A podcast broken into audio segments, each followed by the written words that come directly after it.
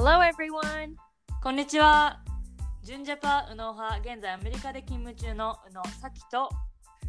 帰国子女佐野派現在東大大学院生佐野の亜美です。Welcome to 海外に住んで視点が変わって見えてきた世界。このポッドキャストは宇野と佐野が日本と海外に住んでみて感じたことをそれぞれの視点から語り倒します。皆さん、こんにちは。えっとですね、今日は久々に佐野の視点ということで、アミにあのお話をしていただきたいと思います。はい、えっと、あの、ランニング走りました。マラソン走りました。というの、マラソンって言ったらね、本当にあのフルマラソンを走ってる人に申し訳ない感じだから、ラン、ランって言うけど、うん。あのね、新年の今年の目標でも言ってたはい。ことなんだけど、うんうんまあ、今年こう体力作りとか、うん。まあ、もうちょっとこう長距離長距離？中距離ぐらい？走れるようになりたいっていうのをうん。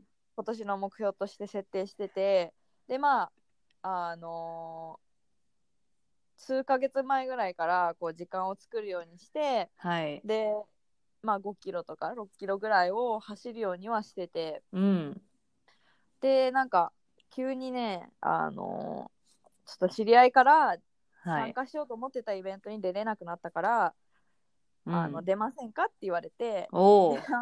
あ じゃあとか言って。そのイベントは？何何キイベンロですか？トは10キロでえっとおね日本の多分うん。4月、あ3月か。3月の、ま、後半にいつもあの東京でやってる東京ウーメンスマラソンあラああ、はいンっていうはいはい。イベントがあって、まあ、なんうんか女性しか走らないイベントなんだけど、はいはい。まあ、それで10キロ走ることになってわえっとおすごいじゃん。走りましたしかもあれでしょ、なんだっけ、1週間前とかに言われたんじゃなかったっけ？そう言われたのが1週間半前でわでそっからなんあ。か、うん。ジムに行ってうん。あのちょっと走ったのでもなんかジムちょっと大学のジムだからなんかうん時間制限があって、なんか30はいはい。分しか走れないのね、ってことで30分でえ？あの10キロも走れないからさ。30分しかトレッドミル使っちゃいけないってこと？てかなんか人が待ってたらこう譲らなきゃいけそうないから。なんだ。そう。でまあそれだからその言われてから2回ぐらい5キロ近く走って、はいはい。それでその後になんか週末土曜日に1週間前、イベントの1週間前にうん。1回はなんか走れるか？どうかわかんないから、うん。とりあえず走ってみようと思って10キロ走ったのね。そしたらまあ意外といけておお。大丈夫だ。じゃあもう一回来週来週あのイベントまで1週間あるから、うんうん。毎日走ってもうちょっと体力つけてあの、頑張ろうって思ってたらなんかその週がもうはい。めちゃくちゃ忙しくて、あはははでなんか研究とかも忙しいしなんかうん終わる時間がもうジム閉まってる時間みたいなそうなんだよね。わかる。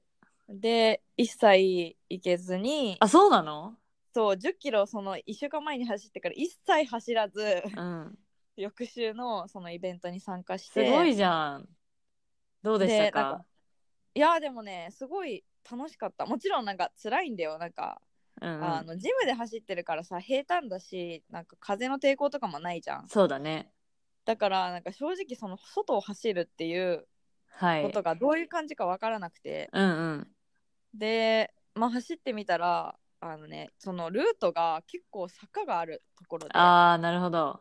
渋谷のあの、はい代々木公園だっけ、うん代々木公園を出てでなんか渋谷の駅の方に走ってでそれ結構坂があるから坂さ下って上がってそうかなんでだ。うん。原宿の方から、えっと、表参道ヒルズの方に下がってもまた上がって U ターンするみたいなだからね結構アップダウンが激しい、うんうん。てかすごいさ、豪華なルートだね。そ街中を歩走る土曜日。のそう朝9時から多分12時ぐらいまで、うんうん。ずっとその表参道のすごい人がいるところとかも全部規制されて。そうだからかなり豪華だったんだけどわそうでもまあアップダウンはかなり厳しくお。うん。あのねちょっとタイム的に1時間過ぎちゃったけどでもまあファーストランとして1時間いや、全然いいいでしょ目指してたからうん。いよかったなってや、おめでとうございます、本当。ありがとうなんかいいきなり、結うん。そうでもこういうぐらいこういうふうにさなんかなんていうの自分からさあんまり動かないタイプだから こう結構出て出ませんか？とか言うんうん。言われた方がけね。ばいいそうそうなそういった方がなんか走るなんていうのこう走りやすいかなと思って、だから今回本当良かったな意外といけるでしょ。うん意外とね、想像してたよりもそう。いけたそうなんです。それでどんどん距離が伸びていくから。そうね。まあちょっとねあの フルは多分そうだね。あのまあまあまやんないかな。やんないかっていうかまああんまりこうまだあの自分のあの目標としてはないけど、でもまあ1 0キロままた年あ。内とかうんうん。に走れたら、あそういうイベントに参加して、、はい。いなって思うし、まあねいずれはハーフとかも出てみたいなって思いました。いいじゃん。わーい、おめでとうございます。本当に。はいまたじゃあさきがねあの東京帰ってきたらぜひあ、うん、皇居、か一緒に皇居行きましょう。まあでもは多分さっきが2週走るのが1 週ぐらいだからいやいや、いやでも、ね、ぜひ一緒に走りましょまたそれもブログに今回のその走ったのう。もそうだブログにね書い。てるしそうそうそう。そうまたね一緒に走れたらそれもブログに書きたいなと思います、はい OK です。では、えっ、と、どんどん今回のテーマに入っていきたいと思うんですが、え先週、い新学期のエピソードを上げたばっかりなんですけど、今日は、まあ、うん先輩後輩の、にについて話したいと思います。まあね、日本では、ちっちゃい時からね、先輩に対しての敬語を使うだとか、そういう先輩後輩の文化が根付いてるし、社会に出ても、まあもちろん学生よりももっと厳しい、厳しい感じでね、尊敬をしなきゃいけないし、あのーまあこれの文化がね、すごいいい、素敵だなと思う部分もあるし、逆にちょっと息苦しいなって思うことも海外に出て私は感じてるわけなんだけど、まあ、アミが、まあ、アミは学生時代ほとんど海外で過ごしたわけじゃん。そうで、うん。海外に、あの、インターでの先輩後輩の関係ってどうだったのかなって、ちょっと聞いてみたいんですが、どうでした？インターははね、一切ないです。一切ない。一切ない。もうなんかみんな友達みたいな。そうねなんかこうスポーツとかやってる人とかも、もう同志みたいな。別にあの学年が1個上だろうが2個上だろうが関係なくそのチームメンバーとしてっていう感じだし、ね。他にも普通に、まあ、スポーツ以外での学はい年はい。の、そその年上とか上が、の学年っていうのもあのないしそもそも英語ってさ敬語があんまりないじゃんそうだよねもちろんそのうん。敬意を示すような言葉遣いっていうのはあるけれども、でも敬語なんとかさんとかな、っていうのもないし、うん。結構こうみんなファーストネームで呼び合うしあとはそういう敬語がないからそもそもその上の目上の人、うん。だろうがそんなにこうねないかな。尊敬してる。まあ尊敬はするんだよ、ね。まあまあまあ。それって別に言葉で表さなくてもいい,、いいじゃんみたいなあのめ感じで。年上の人だから尊敬じゃなくてあの対等に他の他人をリスペクトするって感じじゃない、あん。そうそうそうね。そうですね。まあ私は、まあ、もちろん日本で育ったわけだけど、まあ、小学校の時は、うん。まあ、小学生だしそんな年上とかないけどやっぱせなんだっけ、うん。高学年と低学年ってあるじゃん。小1から小3とこう小4から6だから高学年の人に対してはなんか、使ってたと思うよ敬語。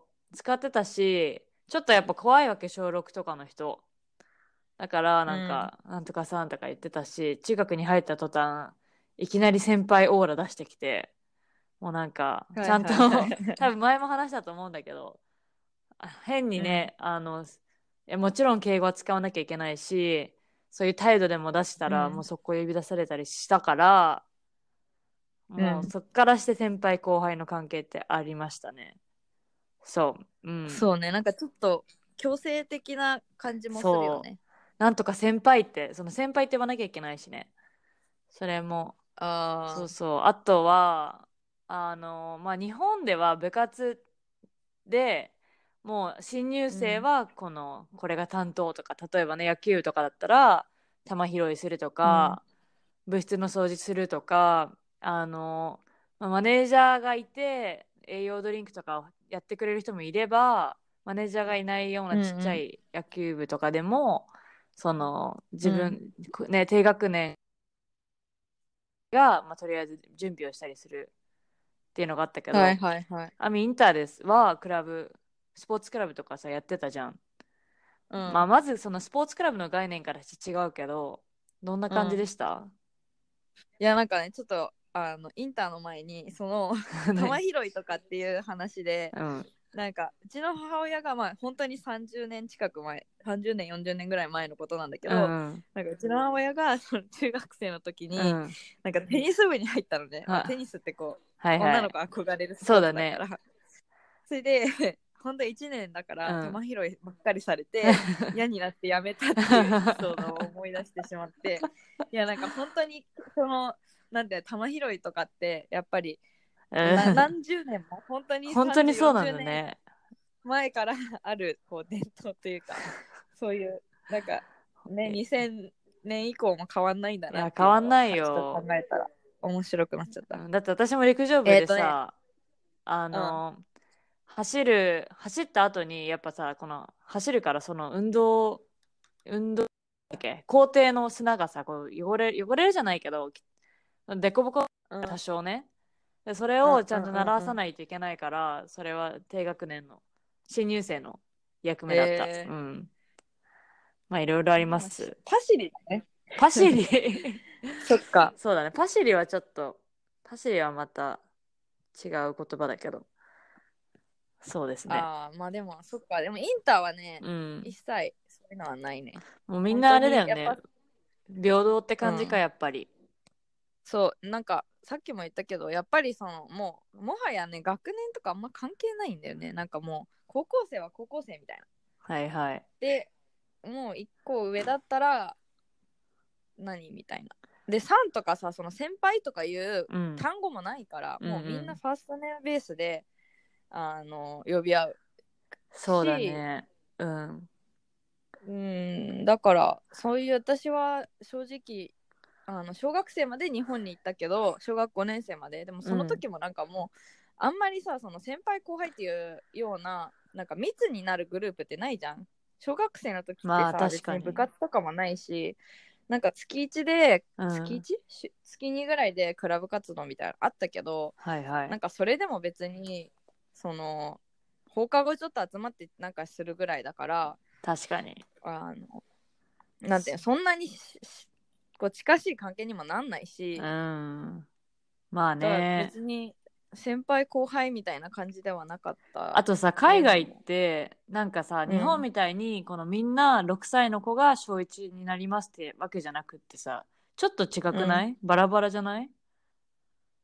なんか大体6、歳大体同じ年齢の子だけど、なんかたまにさ、ちょっと年上の人が同じ学年にいたりとか。そう、なんか年齢というよ、なんかね、そうね、なんか日本みたいに 6, 6歳、この年、この日、この月うんうん以。降に6歳になったら小学生、そうそう小学1年生でみさみたいなうん。のではなくて結構なんか早生まれだったらじゃあ上に上の学年でとか、うん、なんかあのちょっとこう勉強ができたらなんかなんていうの？飛び級みたいななね。そうそうそう飛び級したりするからなんかそもそもその学年はい。の人がみんな同い年っていうのではないし、なんか特にインターの場合、ん結構こうあのいろんな国から人が来ててで私はさ日本で、うん。えっと、6月生まれなんだけど、はいはい。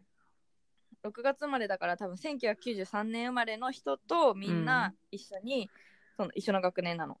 でもアメリカってうん。えっとアメリカじゃないインターって8月以降の人がその学年でその前の人8月前に生まれた人うはん。1個上の学年みたいな、なんかさその学期始まりがちょっと違ったりしてはいはい。なんかそのややこしいんだよねだからそういった意味でも、うん。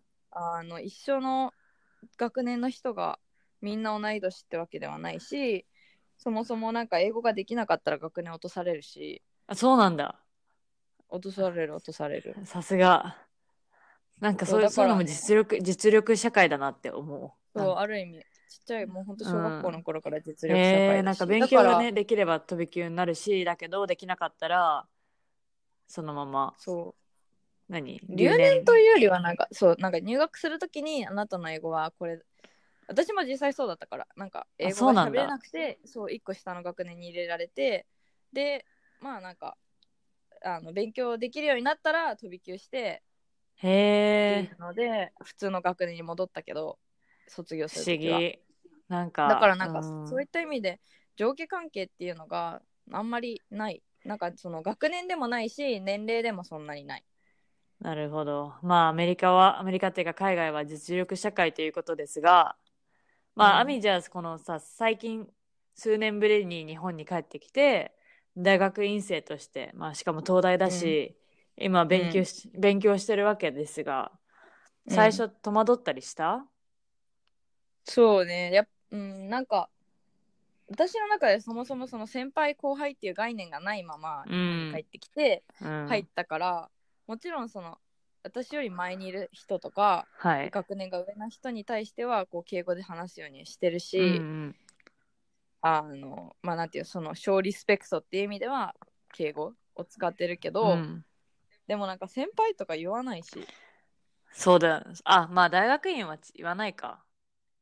言わないし、うん。あとはなんとかまあ、戸惑うあ戸惑うのはあるよね、やっぱり慣れない慣れないというかこう今までファーストネームベースで呼んで、はい。はい。周りを呼んでたのに、うん。なんか名字何々さんみたいな。え、アミはじゃあみんな名字で呼んでんの？今。名字で呼んでる人もいれば下の名前で呼んでるえ、アミのことは？でもさ私は奥野さんって言われてるえー、そうなんだ。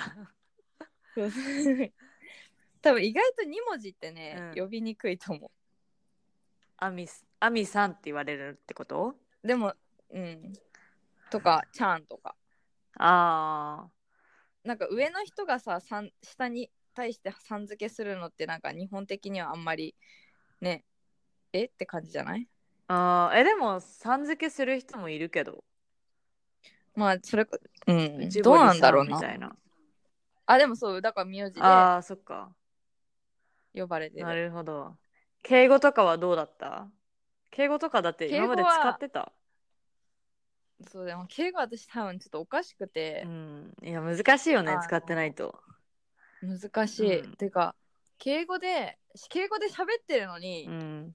途中でなんかあの敬語じゃない言葉が出てきてしまったりっていうのは その話してる敬語が日本語的におかしいっていうのはあんまりないと思うんだけうんど、うん。ふとした時になんか「だよね」みたいなはいはいはい言っちゃったり相づちがね、ちょっとそうそうカジュアルになりすぎるというか。そうそれはあるそっかーとか まあ確かに。めっちゃウケる。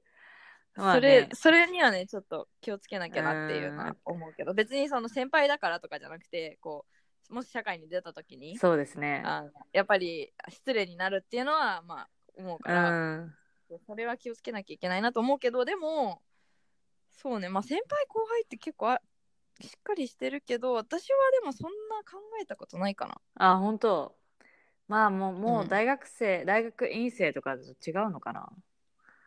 あまあ。大人だしねみんな、うん。まあでもじゃあ逆に、今、アミ、うん。日本でもインターンとして働いてるけど、うん。日本での社会的には、その会社の中ではそういう先輩とかっていうのはないの？あるでしょ？ない。え、ないの？まあでも、あれか、ベンチャーだから。そう多分大手になったらね、うんちょっと1年は入るのが早かったとかだったら先輩になるのかもしれないけど、うんでも結構もうなんとかさんとかだし別に先輩っていう先輩っていう人いないと思うしまあねまあ、うん。まあ私でも概念ともしてはあるよね、そうですね。うんまあ私もさ、こっちでインターンとかやってて、今は日本の会社のボストン、うん。ボストンのオフィスで働いてるわけだけど、うん。まあこっちではさ、あの、ないからやっぱみんなチーム、平等でチームメイトとしてコーワーカーで、うん。として働いてるわけだけどうん。でも日本人の人と会うと日本から来た人せと会うともうなんか普通に年齢も聞いてくるのもびっくりしたし年齢を聞いてくるイコールそれでもう先輩後輩の格付けがこう決まるというか。うんでなんか同じ同い年くらいの人にも普通に聞かれてあじゃあ俺のが年上だねみたいな感じになるわけ。あそうなんだ。ななんかで私的にいやだから何みたいな感じだけど。まあだけどそう。まあでもまあセーフゾーンとしてもう誰にでも敬語で話すようにはしてるかな。あうん。なんかねそうね。そうずっとさちゃんとそういう敬語とかも話してなかったから最初ちょっと戸惑ったんだけど、ーうん。まあ今はもうなんか最初はもう敬語とかめんどくさって思ったんですが、えーもう今は割り切ってちゃんとねちゃんとに敬語ちゃんとした敬語を話せるように、ううん。んそれでこそち日本でもね社会人として通用するんだなっていうのも思ってる。あーなんか私も結構たまうにん。年齢聞かれうて、ん。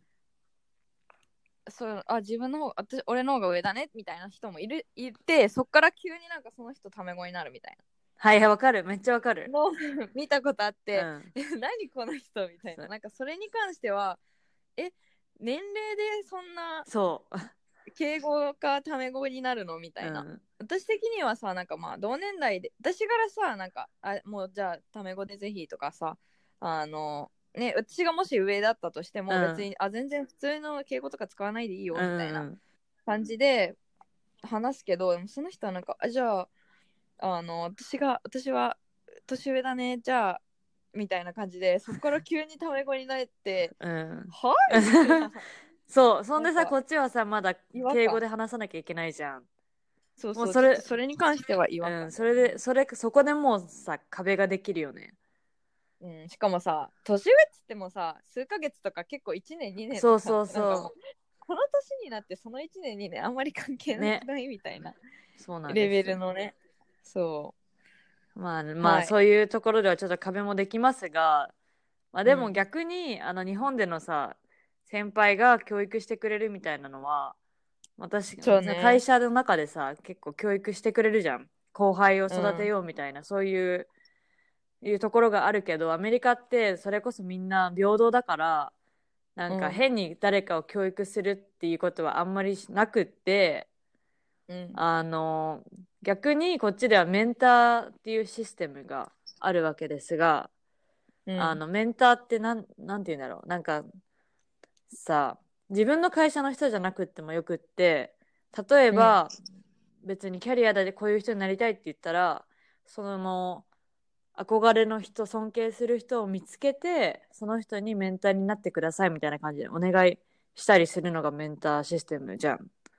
うんで私はあの実際今メンターを探してて、うん。そうでやっぱこアメリカでキャリアアップするためにはそういうメンターが必要だなと思ってでメンターがいる同僚に、あのどうやって見つけたのって聞くとみんな揃ってなんか「It's like a dating」みたいな「dating app」みたいな言われてそれこそ LinkedIn であそのいろんなおな私例えばデジタルマーケティングでこういうこういう業界でこういう役職に将来就きたいとかなったらその人を探して、その人のしゃ職歴を見てなんかあ素敵だなって思ったらその人にメッセージをしてなんか can, はい can I have coffee with you? みたいな感じでその本当にカフェとかで会って話してもしそれで意見が合致したらメンターになってもらっもらって相談をするみたいな。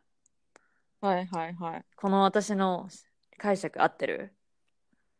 うーんなんか私はうん。必ずしも、なんかメンターっていろんなタイプがあると思ってて、はい。そのキャリアのメンターであんまりその近しい関係ではないけどでもなんかこういう人とかこういう人のこのこのキャリアがすごい私も目指すキャリアだなって思ったらもちろんそのあの申し込みじゃないけど、はいはいはい。ぜひメンターになってくださいっていうこうあのしっかりとしたメンターメンティーっていう関係性を作るっていうメンターももちろんプロフェッショナルの場ではあると思うけど、うん。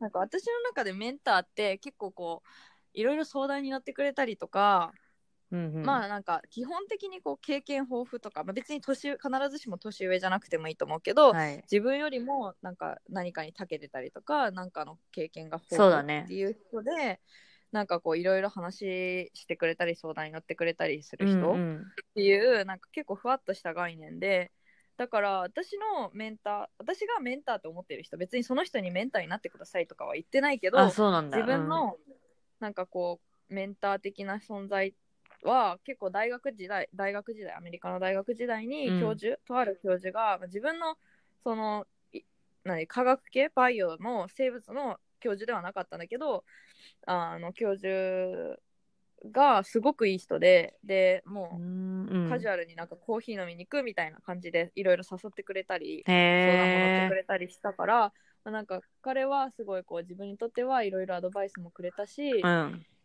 メンター的な存在だったなっても思うし、なるほど。だから私は基本なんか申し込んなんか申し入れるはいはい。っていうのはまだそんなにしてなくて、うん。というのも多分自分のこのキャリアっていうのは自分の中で定まってきてはいるし、うん。なんかこうあこういうここの人のこういうキャリアすごいいいなとかいやなんかもっと話聞きたいなと思ってはななんかぜひお話聞かせてくださいっていうのは話すけどなるほど。でもなんかねまだいない。まあそういねう申し入れてなんかしっかりとあなたは私のメンター私はあなたのメンティーみたいなうん。関係にを作ったことはないかな。なるほど。まあそれも多分環境によると思うけど、私は多分会社の中とかでそういう人がいれば、自然にじゃあコーヒー行こうとかなるし、そういう自然なこの環境で出会いがあれば、そういう、その自然とメンターメンティーってなると思うんだけど、もしいなくって、あの、でも今、誰か相談、私のね、キャリア迷ってて相談相手が欲しいっていう時に多分見つけるのかもしれない。ああそううね。ん。そう、まあ、まあ、これがまあアメリカの話ですが、まあ、日本ではね、うん結構先輩が同じ会社の先輩に話して、あ、まあでもなんだろう、なんか日本ってさ、飲みに行く文化もあるし、それで気軽に話してたりもするから、そういうメンターとかうんメンティーのシステムじゃなくって、先輩後輩とかの関係で成そうだよねり立つのかもしれない。うん。そうめでもメンターってさ結構こう大きなぶなんか概念とか大きな考え方を教えてくれる人でうん。私の中で先輩ってなんかこう例えばあの実験をやってる時にこのやり方が分かんないからっていう、まあ、細かい相談はいはいで。アドバイスとか教えてく指導してくれる人っていうイメージであーメンターっていうのは、まあ、なんか私実験研究してるから研究で言うと、うんこう研究こういう風に進めたらいいんじゃないみたいなその大きな流れをの相談に乗ってくれる人っていうイメージかな。うん、大きな流れっていうのは、なんだろう、中長期プランみたいな？そうだだからこういう風に研究を進めていくといいんじゃないみたいなその研究のおスケジュールとか流れはいはいはい。これをこれが分かったら次こういうのに進んでこれが分かったらこういうふうにあの進めていけばいいんじゃないっていうのはメンターが教えてくれてうん。なまあるほどメンターっていう。か、まあ、教教授がそういうのやってくれるけど、まあ、うんうんそういうのがこうメンタリングっていう意味ではメンターに近くてでこの実験の方法手手法とかあのやり方を教えてくれるっていうのは結構こう現場にいる先輩みたいなるほど。なイメージです。ん。まあ、うん、なんだろうね。まあ、その人によってもメンター、メンティーの関係性も違うとは思うし、うんうん、まあ、必要、メンターが必要ない人ももちろんいる、いるから、うん。自分でね、キャリアをバリバリできる人もいるし、そまあでもあいた方がいいと思う別になんかいなきゃいけない存在ではないと思うけどでうんもやっぱりさ、こうキャリアを積んでいくとかもそうだし別にキャリアじゃなくてもなんか人とのつながりって絶対必要だし社会に出るとさこう結構友達が少なくなったりみんな忙しくなってとう、かそあってあんまりこう深い話をできる人がいなくなったりうんっていうのもあるから、もうそういった意味でいろんな人の意見を聞いたりとか、まあ、いろんな人の生き方を聞くっていう意味ではなんかメンターってすごい重要だなって私は思う。いいですね。うんはい。まあでは今回は日本の先輩後輩やアメリカのメンター、うんメンティーのシステムについて話しましたが、まあ、もしね、うん私みたいに日本で日本で育ってきてアメリカの上下関係のないことに戸惑いを感じたり、まあ、逆にアミみたいにねアメリカで海外で育って日本でまたギャップを感じた人がいたらもし私たちに報告してみてください。はい、はい。えーなんか疑問や感想があればメールで受け付けてます。メールアドレスは contact.unosano at gmail.com です。えっと、contact.unosano at gmail.com です。はい、えー私たちの Facebook やインスタもやってるのでフォローお願いします。えー、宇野と佐野のブログも更新も頑張っておりますので、ぜひぜひ読んでください。See you next week! Bye!